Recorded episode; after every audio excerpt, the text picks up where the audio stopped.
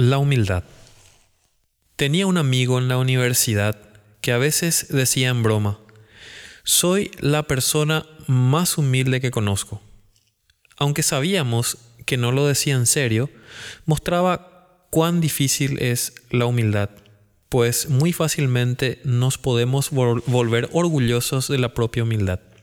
Sin embargo, la humildad no es opcional para el cristiano. El Señor Jesús dijo, Bienaventurados los pobres en espíritu, porque ellos porque de ellos es el reino de los cielos. Mateo 5:3.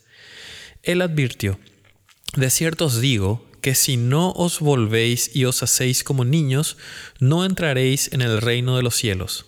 Mateo 18:3.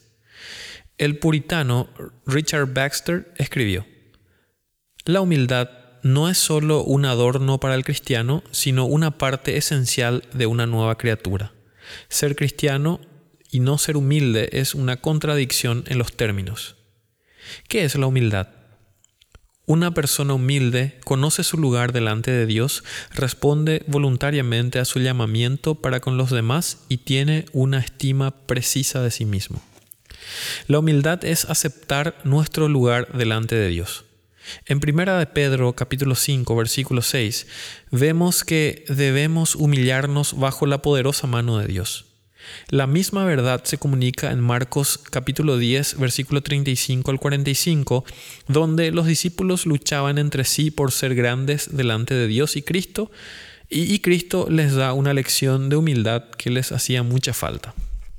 Al principio de su obra, Institución de la Religión Cristiana, Juan Calvino escribió, en efecto, nuestra pobreza revela la infinitud de los beneficios que reposan en Dios, especialmente la ruina miserable en la cual la rebelión del primer hombre nos puso, nos obliga a mirar arriba.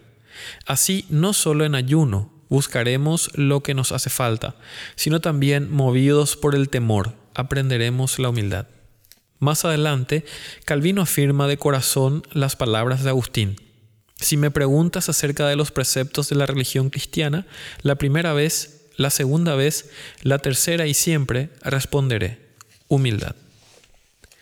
La humildad también es ser fiel llevando a cabo y ocupándonos en nuestro llamamiento correctamente para con los demás. Cristo lo establece en Mateo 22:39 en su declaración sobre el segundo gran mandamiento. Amarás a tu prójimo como a ti mismo. El humilde hará lo que puede para el mayor bien de los demás, se esforzará en beneficiar a los que están a su alrededor. Jesús muestra en Juan 13 el mejor ejemplo de humildad perfecta en el acto de lavar los pies de sus discípulos. Tomó forma de siervo para humillarse y salvar a otros. Cuando hacemos obedientemente lo que estamos llamados a hacer con satisfacción, gozo y a propósito estamos mostrando una humildad como la de Cristo. A. W. Tozer dijo, es dudoso que Dios pueda bendecir a un hombre hasta que no lo haya herido profundamente. Y podríamos cambiar la palabra herido por humillado. Charles Spurgeon resumió los dos primeros aspectos de la humildad cuando escribió, la humildad nos hace estar preparados para ser bendecidos por el Dios de toda gracia y nos prepara para tratar eficientemente con, nuestro prójimo. Por último, la humildad es conocernos con precisión. Esto aparece en Romanos capítulo 12, versículo 3. Digo, pues, por la gracia que me es dada, a cada cual que está entre vosotros, que no tenga más alto concepto de sí mismo, de, sí que el que debe tener. Perdón, repito.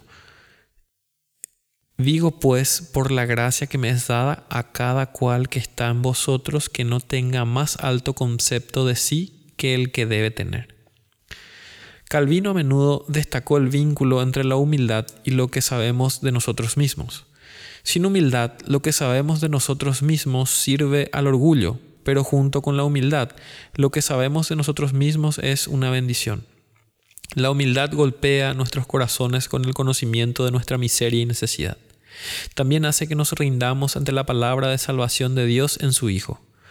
Finalmente, la humildad se desarrolla muy bien en los que son disciplinados por el Espíritu para embarcarse en esta vida de sufrimientos y valle de lágrimas en anticipación a la gloria celestial. Aquí están algunos puntos de ayuda para la humildad. 1. Escuchar. Recuperar la capacidad de sentir la gloria y la majestad de Dios al escuchar la palabra de Dios predicada o leída. La escucha y lectura de la palabra de Dios es la forma principal en la cual Dios obra la humildad y nosotros la manifestamos. 2. Reunirse.